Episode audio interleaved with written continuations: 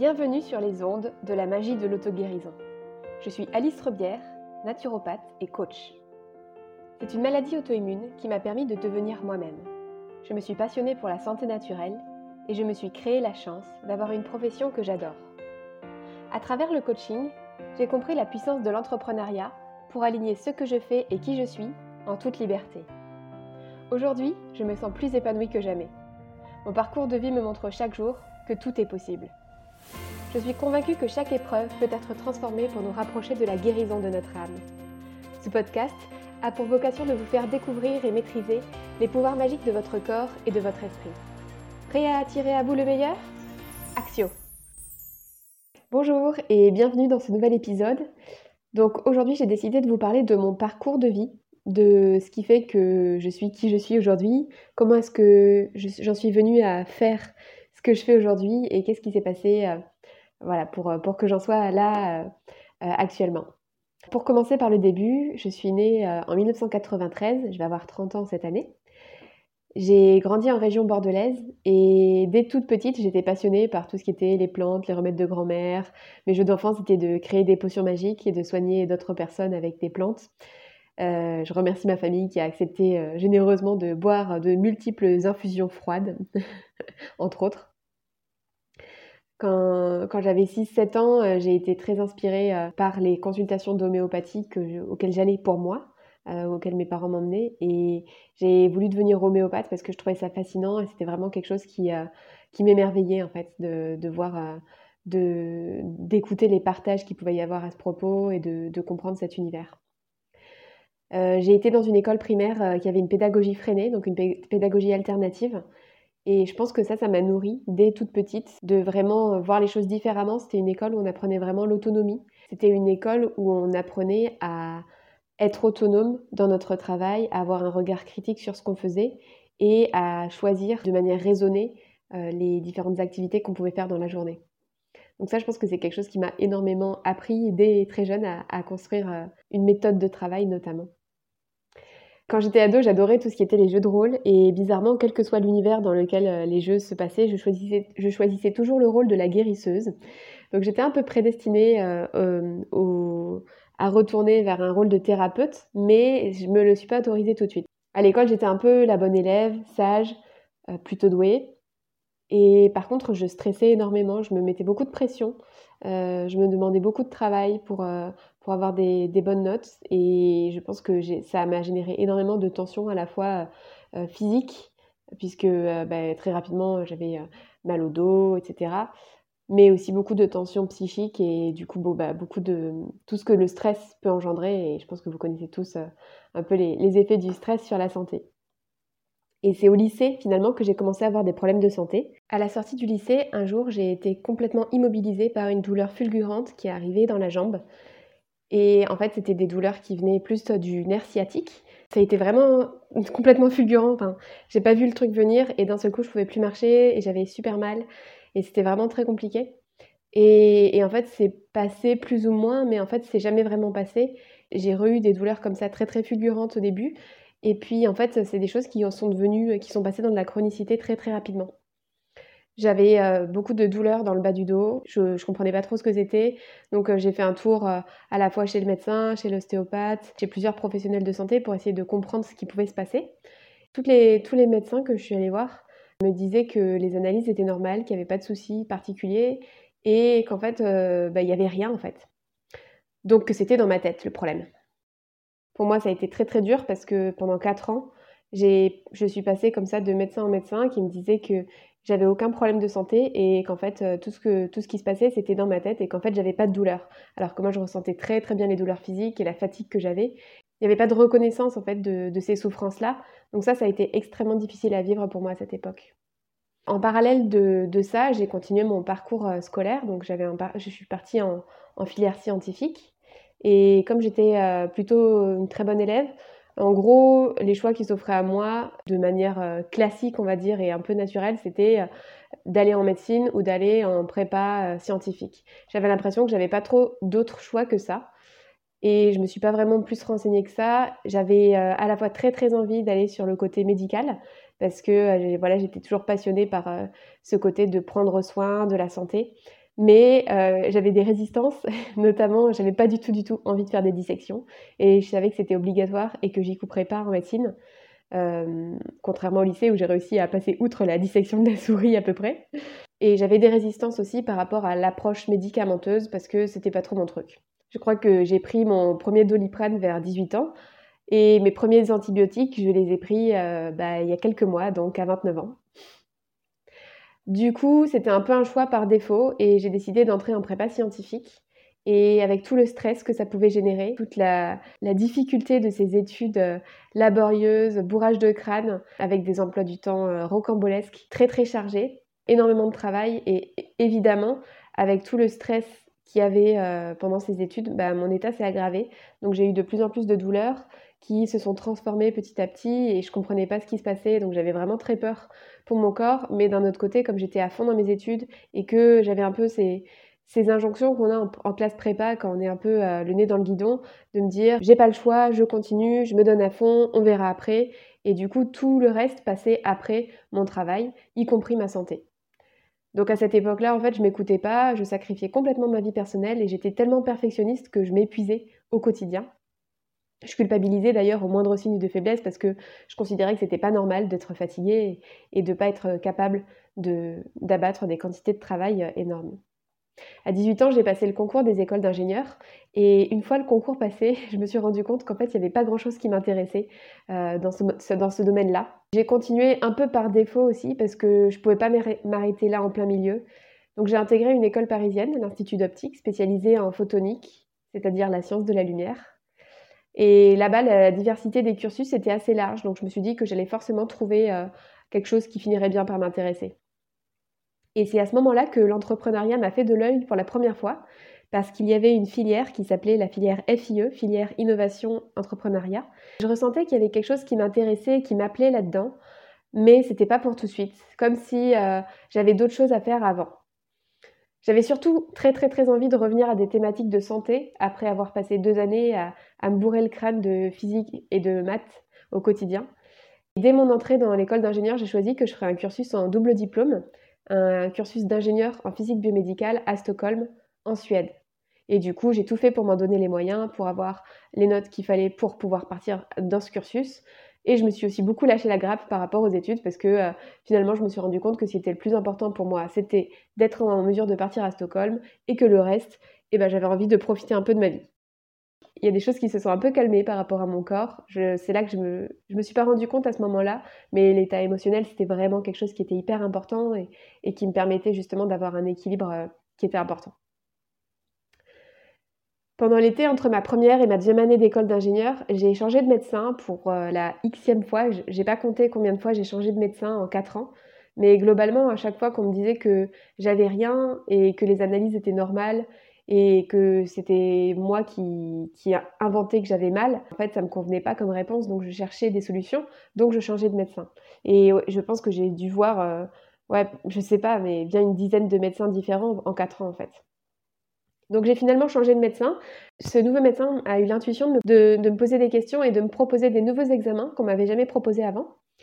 Et finalement, avec euh, quelques prises de sang et un IRM, bah, en l'espace de un mois, j'ai été renvoyée vers un rhumatologue qui a enfin posé des mots sur ce que j'avais depuis plus de 4 ans, c'est-à-dire une spondylarthrite ankylosante, une maladie auto-immune, une maladie euh, rhumatismale.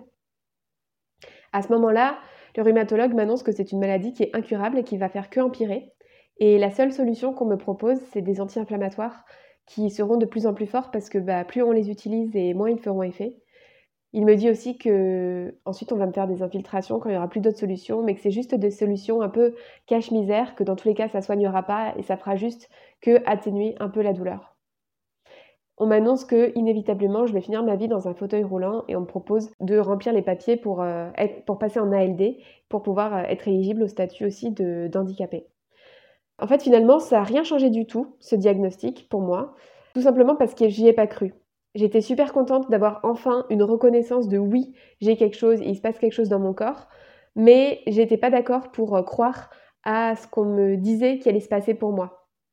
Je me suis dit, mais qui c'est en fait ce rhumatologue pour me prédire à quoi ma vie va ressembler? J'ai envie de faire la vie que je veux Et je crois que j'ai grandi avec cette conviction que tout est possible et que rien n'est irréversible. Et j'avais déjà ce truc-là au moment du diagnostic, quand j'avais 20 ans. C'est vraiment quelque chose qui était, euh, bah, qui était inné à l'intérieur de moi. Donc j'ai suivi ma voix intérieure et j'ai suivi mon instinct. Et j'ai décidé de refuser de prendre les médicaments qu'on m'a proposés. C'est mon corps à moi, c'est moi qui choisis ce que je fais et j'assume entièrement mes choix. Et j'étais persuadée que autre chose était possible, mais j'avais aucune idée de quoi à ce moment-là. Et en fait, deux jours après, je vais dans une bouquinerie et je tombe sur un livre qui s'appelle Réduire au silence sans maladie auto-immune avec le régime signalé. Je feuillette rapidement le livre et là je me rends compte qu'on parle de la spondylarthrite. Ni une ni deux, je m'empresse de l'acheter, de le lire et deux jours après j'avais entièrement modifié mon alimentation du tout au tout. Ça a été vraiment euh, une décision euh, radicale pour moi. Je sais que c'est pas le cas de tout le monde, mais moi, ça a été vraiment euh, OK. J'étais dans une telle douleur à ce moment-là, une telle crise inflammatoire, que j'ai tout changé du jour, au lendemain. Et en l'espace d'un mois, j'ai calmé l'énorme crise que j'avais bah, depuis plusieurs mois à ce moment-là. Ça a été incroyable pour moi et j'avais vraiment l'impression d'avoir trouvé la baguette magique. Mais en fait, c'était que le départ de mon mon parcours vers moi. Donc je me suis vraiment focalisée sur l'alimentation dans un premier temps et je pense que je suis tombée dans à peu près toutes les erreurs qu'on peut faire quand on passe à une alimentation différente, à un régime alimentaire qui est un peu différent. Je suis tombée sur, dans l'hyper-contrôle. J'ai fait beaucoup, beaucoup de recherches, beaucoup de recherches aux États-Unis parce que j'étais persuadée que, comme les médecins m'avaient dit en France qu'on pouvait rien faire pour moi, j'étais persuadée que j'allais trouver des solutions ailleurs, à l'étranger. Donc je me suis beaucoup renseignée sur d'autres euh, d'autres manières de s'alimenter et d'autres régimes alimentaires où il y avait beaucoup d'études aux États-Unis notamment. Petit à petit, j'ai enlevé beaucoup de choses de mon alimentation. J'ai fait des analyses d'intolérance alimentaire et je me suis rendu compte qu'il y avait plein de choses effectivement auxquelles j'étais intolérante. Du coup, je me suis privée de beaucoup de choses. En parallèle, j'ai continué à suivre mes cours d'ingénierie en me rattachant à tout ce qui me plaisait euh, particulièrement, notamment tout ce qui était les cours en lien avec euh, la biologie médicale, la physiologie et toutes les interfaces entre physique, biologie et euh, le médical. À l'issue de mes études d'ingénieur, j'ai commencé une thèse au Canada qui devait durer trois ans, mais tout ne s'est pas passé comme prévu. Trois mois après mon départ, j'ai eu un accident de voiture qui m'a bien secoué émotionnellement. J'en reparlerai peut-être euh, sur un autre épisode. Suite à cet accident, j'ai remis en question beaucoup de choses. Je me suis rendu compte que je m'épanouissais pas du tout dans ma vie professionnelle et je me sentais complètement piégée. J'avais la sensation que je ne pouvais pas faire autrement que de passer les trois prochaines années dans une filière que j'aimais pas du tout, dans une ville que je n'aimais pas du tout, et sans aucune relation amicale et familiale sur place au Canada. Donc de retour en France, au bout de ces trois mois, j'ai commencé une crise existentielle où je euh, je voulais plus être ingénieur, où je voulais plus faire cette thèse, où je voulais plus aller au Canada, où je n'avais plus aucun sens dans ma vie et je savais plus pourquoi est-ce que j'avais fait ces études d'ingénieur. J'ai commencé un suivi avec une psychothérapeute qui m'a d'abord aider dans un premier temps à prendre conscience que oui, c'était possible d'arrêter cette thèse que je n'aimais pas et que ce n'était pas une fatalité. Et puis grâce à elle, et grâce à l'accompagnement aussi de la naturopathe qui me suivait à l'époque, j'ai pris conscience que je voulais autre chose et je me suis reconnectée à ce que j'avais toujours aimé depuis que j'étais toute petite, c'est-à-dire le soin, les médecines naturelles et aussi la magie.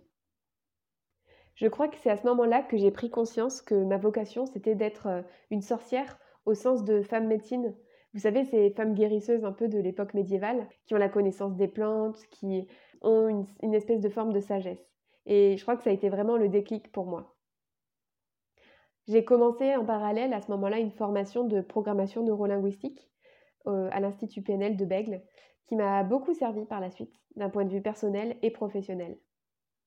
C'est aussi à ce moment-là, en juin 2017, que je me suis inscrite en école de naturopathie à l'école Euronature à Toulouse. En parallèle, j'ai cherché un emploi avec des compétences que j'avais, c'est-à-dire des compétences d'ingénieur, parce que je me suis rendu compte que bah, à l'école de naturopathie, il y avait un certain prix euh, pour s'inscrire et que j'avais besoin euh, de pouvoir subvenir à mes besoins et payer euh, mon inscription dans cette école de naturopathie. Pendant trois ans, j'ai travaillé en tant qu'ingénieur à plein temps dans le domaine du laser et les week-ends, j'allais en cours de naturopathie à Toulouse. J'avais un rythme de fou, mais je tenais parce que j'étais vraiment passionnée. Je sentais que enfin j'étais à ma place. Je sentais que ça y est, j'avais trouvé le pourquoi je faisais les choses. Et du coup, ça m'a vraiment permis de, tenir le rythme. Ça me donnait vraiment un sens de pourquoi est-ce que je faisais ce que je faisais. J'ai appris tellement de choses sur moi à travers cette formation. J'ai compris l'importance d'avoir une vision globale de la santé. J'ai compris l'importance de la part émotionnelle et psychique que j'avais complètement mis de côté, moi qui avais tout misé sur l'alimentation au début et beaucoup sur l'hygiène de vie après. Et d'ailleurs, contrairement à d'autres camarades, moi, c'est en école de naturopathie que je me suis mis au sport. Je sais qu'il y a beaucoup de personnes, comme c'est des études qui sont assez intenses, qui arrêtent le sport pendant la période des, cours de naturopathie. Ben moi, c'est l'inverse, parce qu'au fur, fur, et à mesure de ce parcours, mon corps allait de mieux en mieux et j'arrivais à refaire plus de mouvements. Et puis, je pense que j'avais vraiment besoin de comprendre physiologiquement quels étaient les impacts du sport euh, sur le corps. Et donc c'est ça qui m'a permis de vraiment rentrer dans le cercle vertueux aussi en reconnectant avec un sport que j'adore et que je pratique toujours depuis de manière très régulière aujourd'hui, c'est l'escalade.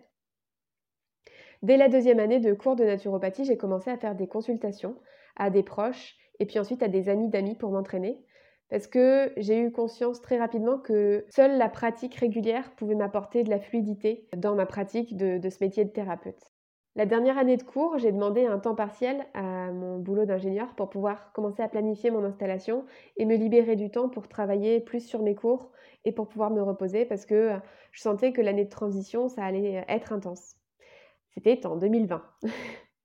et c'est très bien tombé pour moi parce que le premier confinement, c'est un moment qui m'a vraiment permis de prendre du temps pour moi. Euh, j'avais beaucoup moins de boulot et du coup, j'avais euh, beaucoup plus de temps pour euh, prendre soin de moi, pour me reposer, pour ne plus courir partout. Et ça m'a permis aussi d'alléger mon agenda de ministre que j'avais entre mon boulot d'ingénieur en semaine, mes études de naturopathie, les week-ends et les vacances, et puis les sorties avec les amis. J'ai enfin découvert pendant ce premier confinement ce que c'était que d'avoir du temps pour moi, d'avoir du temps off, et ça m'a aussi permis d'avoir du temps pour euh, réfléchir à ce que je voulais pour commencer mon activité de naturopathe et ouvrir mon cabinet. Donc j'ai tout planifié, j'avais tout prévu pour pouvoir commencer à exercer en septembre, les lundis et les samedis matins, donc les jours où je ne travaillais pas en tant qu'ingénieur. Et j'ai trouvé un cabinet qui n'était pas trop cher, j'étais vraiment complètement prête à partir dans cette nouvelle aventure. Mais les choses ne se sont pas du tout passées comme prévu. Le printemps et l'été 2020 ont été très particuliers pour moi. J'ai rencontré de nombreux problèmes humains au sein de l'entreprise où je travaillais et j'ai subi du harcèlement moral et sexuel de la part de différentes personnes dans cette entreprise. Résultat, mi-septembre, je me suis retrouvée en arrêt de travail avec des énormes angoisses et des problèmes d'insomnie. Et clairement, j'avais pas du tout la tête à lancer mon activité de naturopathie. Donc je culpabilisais énormément parce que j'avais euh, très très envie de me lancer dans cette activité et j'étais complètement prête. Mais en fait, je n'avais pas du tout la capacité d'accueillir des clients à ce moment-là. Et donc les choses étaient bien faites, mais les clients ne venaient pas. Il a fallu attendre six mois pour que je puisse quitter définitivement cette vie de salarié ces six mois, finalement, j'ai pris le temps aussi de créer mon site internet, réfléchir à comment est-ce que je voulais exercer et puis avoir quelques premiers clients euh, sur les moments où j'allais plutôt bien. Évidemment, c'est une période où j'ai ressenti énormément de stress et par conséquent, j'avais tous les symptômes physiques et émotionnels de, la spondylarthrite. Donc beaucoup de douleurs, beaucoup de fatigue, pas beaucoup de mobilité. Forcément, au niveau, au niveau moral, c'était pas une période très rose non plus. Et enfin, le jour où j'ai appris que ça y est, je n'étais plus salariée, et que c'était définitivement derrière moi toute cette histoire, tout mon corps s'est réaligné et en l'espace de quelques jours, toutes mes douleurs ont disparu. C'était vraiment incroyable parce que ça faisait des mois que je me traînais des douleurs qui me réduisaient énormément ma mobilité et qui étaient vraiment, enfin que j'arrivais pas à résoudre justement par le côté hygiène de vie et alimentation, mais je savais d'un côté que le côté émotionnel n'était pas du tout au clair puisqu'il y avait ce stress, il y avait ces angoisses, etc. Finalement, quand ça s'est vraiment complètement libéré, au moment où ça y est, j'étais libérée de, cet ancien euh, boulot. Dans la semaine qui a suivi la rupture de contrat, j'avais euh, une dizaine de rendez-vous de naturopathie de prix et je sentais que ça y est, euh, énergétiquement, il y avait quelque chose qui s'était ouvert, qu'il y avait un nouveau chapitre qui s'ouvrait et que bah, ça laissait la place à une page qui était plus belle et plus épanouissante pour moi. Après ça, d'ailleurs, j'ai plus aucun symptôme physique de la spondylarthrite pendant presque deux ans. Donc ça, c'était vraiment incroyable.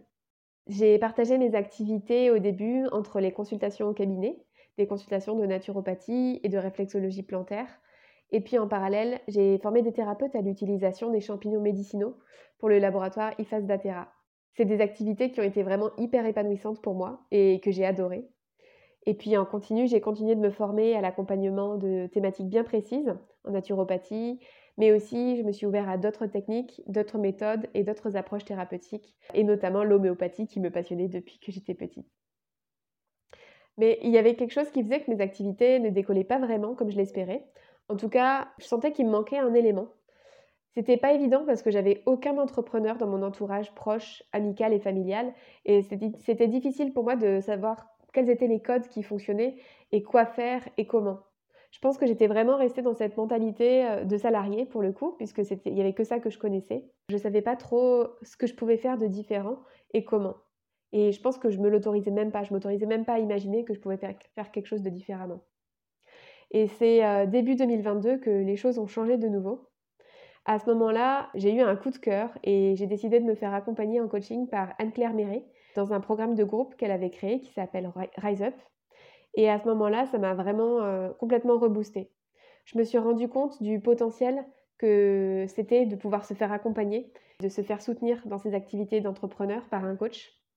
Je me suis rendu compte aussi de la force que c'était que d'avoir un groupe d'entrepreneurs du bien-être qui avaient des défis semblables aux miens et avec qui je pouvais échanger sur les différentes problématiques qu'on rencontrait, qu'on pouvait se soutenir et s'aider euh, mutuellement à les dépasser et à s'encourager aussi pour célébrer nos réussites.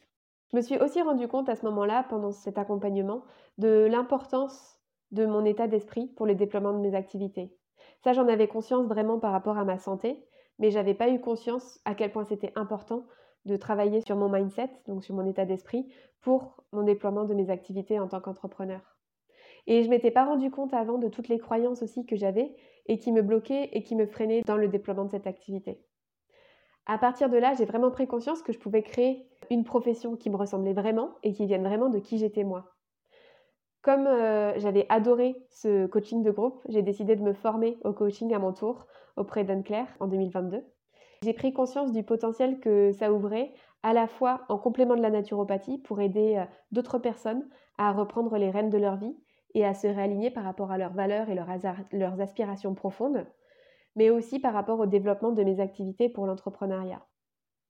En plus, dès 2021, j'ai été beaucoup, beaucoup en contact avec des thérapeutes, notamment bah, à travers les formations euh, que je faisais sur les champignons médicinaux. Et j'ai des naturopathes qui me contactaient régulièrement pour me demander des conseils sur l'installation, sur comment se faire connaître. J'avais une activité qui tournait quand même pas trop mal par rapport à, certaines personnes euh, qui commençaient juste. Donc euh, j'avais de plus en plus de demandes de, de contact. Et mes activités se sont peu à peu transformées l'année passée pour en arriver donc à, ce que je propose aujourd'hui. Donc aujourd'hui, je propose des accompagnements en visio personnalisés pour des personnes qui ont des maladies chroniques inflammatoires, mais aussi des accompagnements pour des thérapeutes qui souhaitent développer leur activité. Voilà un peu qui je suis aujourd'hui et comment est-ce que j'en suis arrivée, où j'en suis actuellement. Concrètement, euh, pour moi, les gros défis que j'ai rencontrés et que j'ai réussi à dépasser, c'était ce changement de voie professionnelle pour réussir à me reconvertir et à trouver quelque chose qui était épanouissant pour moi. C'était de passer du salariat à l'entrepreneuriat et de dépasser mes croyances pour pouvoir développer des activités qui me ressemblent vraiment et qui m'épanouissent sur tous les plans. Et surtout, aujourd'hui, la maladie, c'est plus un problème pour moi. J'ai fait la paix avec cette part de moi et je me sens beaucoup, beaucoup mieux qu'il y a quelques années. Parfois, les symptômes réapparaissent lorsqu'il y a certaines choses qui sont désalignées dans certains domaines de ma vie et que je dois les transformer. Mais ça m'a permis de m'écouter plus. Je crois que j'ai vraiment appris à accepter cette part de moi et à transformer les choses quand euh, je sentais que c'était pas aligné justement. Et que ça me donne comme un signal, cette maladie, pour avoir une écoute encore plus aiguë et plus attentive de mes besoins. Et tout ça, justement, tous les outils que j'ai acquis à travers mes différentes formations et que je transmets dans mes accompagnements, c'est vraiment ça qui me permet d'être à l'écoute et de réajuster en permanence là où il y en a besoin. Aujourd'hui, j'ai vraiment à cœur de pouvoir aider d'autres personnes à dépasser leurs défis de vie et à retrouver la paix avec leur corps et leur esprit et à se sentir apaisés, confiants et sereins par rapport à leur vie, comme, euh, bah, comme je le suis aujourd'hui. C'est vraiment ça qui m'anime aujourd'hui et qui me passionne. Et je me remercie chaque jour de pouvoir euh, m'être donné la possibilité de me créer cette vie qui me ressemble, cette vie sur mesure que je trouve à la fois passionnante et euh, passionnée. Voilà un peu euh, pour vous donner des clés pour que vous me connaissiez mieux. Je serais curieuse de savoir si certains des défis que j'ai vécus font écho avec ce que vous vous rencontrez aujourd'hui ou ce que vous avez rencontré dans le passé. N'hésitez pas à me contacter par message sur Instagram, je serai ravie de vous lire ou de vous écouter. En tout cas, je vous remercie pour votre écoute et je vous dis à très bientôt. Merci pour votre écoute. Alors, comment allez-vous libérer votre magie intérieure? Si vous avez aimé ce podcast, pensez à le partager avec votre entourage pour participer à sa visibilité et à laisser un avis 5 étoiles sur la plateforme de votre choix. Vous pouvez aussi vous abonner pour être tenu au courant de la sortie du prochain épisode. À bientôt!